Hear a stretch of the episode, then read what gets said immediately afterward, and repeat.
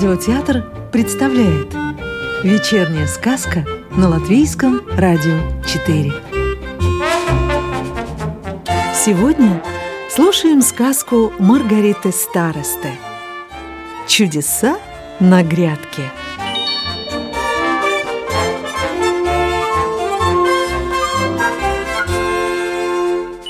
Картофелинки. Жил-был гном по прозвищу Коротышка – он, как и все гномы, с достоинством носил свой колпачок. У этого гнома был огород, где он выращивал разные овощи. Гном-коротышка от всего сердца заботился о своих питомцах. Поливал, если задерживался дождик, полол, чтобы их не задушили сорняки, рыхлил землю, чтобы овощи лучше росли. Но коротышка не всегда мог возиться в огороде. Он часто отлучался из дому по делам и порой очень-очень далеко, а на грядках в это время творились удивительные чудеса. Ты только послушай. Весной коротышка посадил в борозду большую розовую картофелину. И совсем скоро вокруг нее появилась семейка молодых картофелинок. Клубни спокойно росли, как и положено настоящей картошке. Но некоторым, самым любопытным, не сиделось в земле. Их тянуло на белый свет, поглядеть. Вот только старшая картофелина крепко держала их за корешки и не отпускала от себя.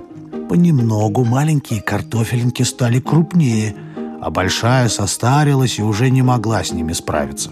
Тут-то несколько клубней и выбрались из-под земли наружу, удивленно поводя вокруг своими темными картофельными глазками. «Смотри-ка, вон жук перебирает ножками, а вон куда-то спешат муравьи, куда-то летят птицы и стрекозы. Все в движении, и даже облака скользят вдаль. Раз уж все куда-то направляются, попробуем мы тоже, предложила одна картофелинка. Подергались они, подергались, но не с места. «Зря стараетесь», — прогудел пролетавший мимо шмель. «Чтобы двигаться, нужны ноги, крылья нужны». «Они у нас вырастут, как и у всех тут, на земле», — решила другая картофелинка. «Подождем». Ждали, подождали, да ни ног, ни крыльев нет как нет.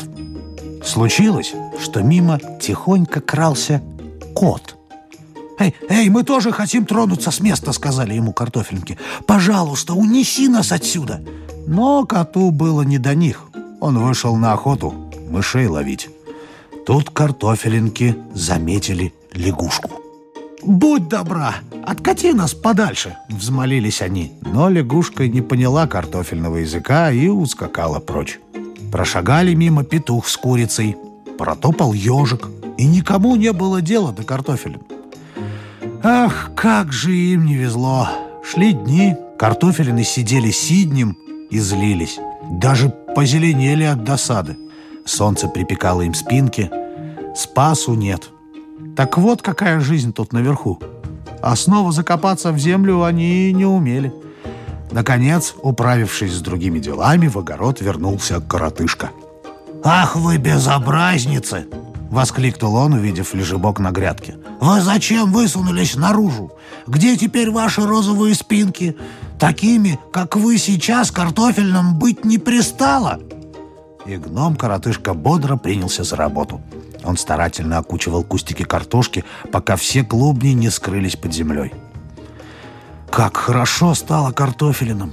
Их снова ласково обняла мягкая влажная земля. Как приятно быть дома! Как здесь тихо и спокойно! Нигде не может быть лучше, чем в земле! Радовалась самая крупная картофелинка. «Как же мы раньше этого не понимали?» Поддержала ее другая. «Только здесь наше настоящее место!» Признали и все остальные – Теперь уже картофелины не высовывались наружу, а зрели в доброй земле, пока не стали большими и розовыми.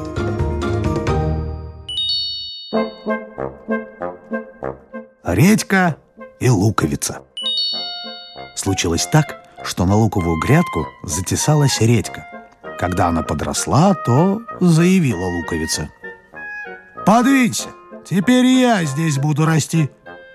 «Не суйся, куда не просят!» — отрезала луковица. «Меня сюда сам коротышка посадил, а тебе тут не место!» «Я тут самое важное!» — не уступала горькая редька. «Без меня и огород, не огород!» Обе до того рассорились, что видеть друг дружку не могли. Будь тут коротышка, он примирил бы спорщиц. Да был он за семью горами отсюда, на большом собрании гномов. И о ссоре на грядке знать ничего не знал. Опустилась на стебелек луковицы божья коровка. «Рассуди нас!» — попросила ее луковица. «Скажи, кто из нас нужнее!» «Скажи, божья коровка, что я самое главное!» — потребовала редька. «Нет, нет, я главнее!» — упрямилась луковица. А божья коровка ползла себе вверх по зеленому стебельку. «У меня головка маленькая», — сказала она. «Не могу я рассудить ваш спор». Добравшись до верхушки, божья коровка расправила крылышки и улетела. Вдоль грядки шла в перевалочку утка. «Рассуди нас!» — вскричала редька. «Только скажи, что я важнее!» — настаивала луковица. «Тут и судить нечего. Мне вы обе не годитесь. Кря!»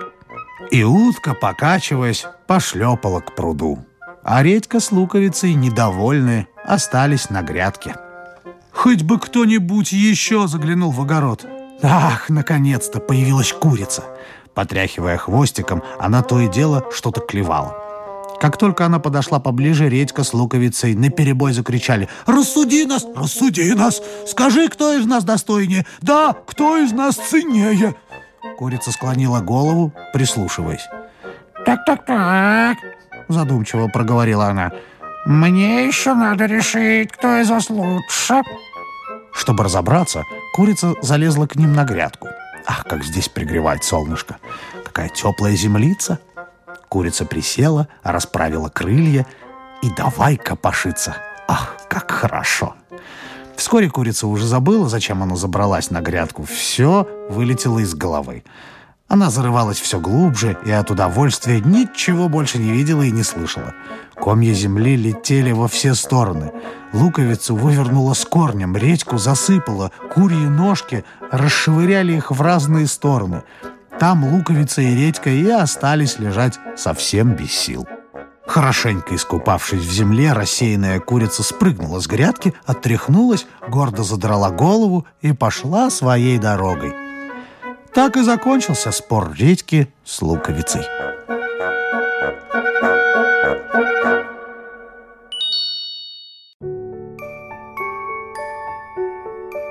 Сказку читал актер Родион Кузьмин. Доброго вечера и до завтра!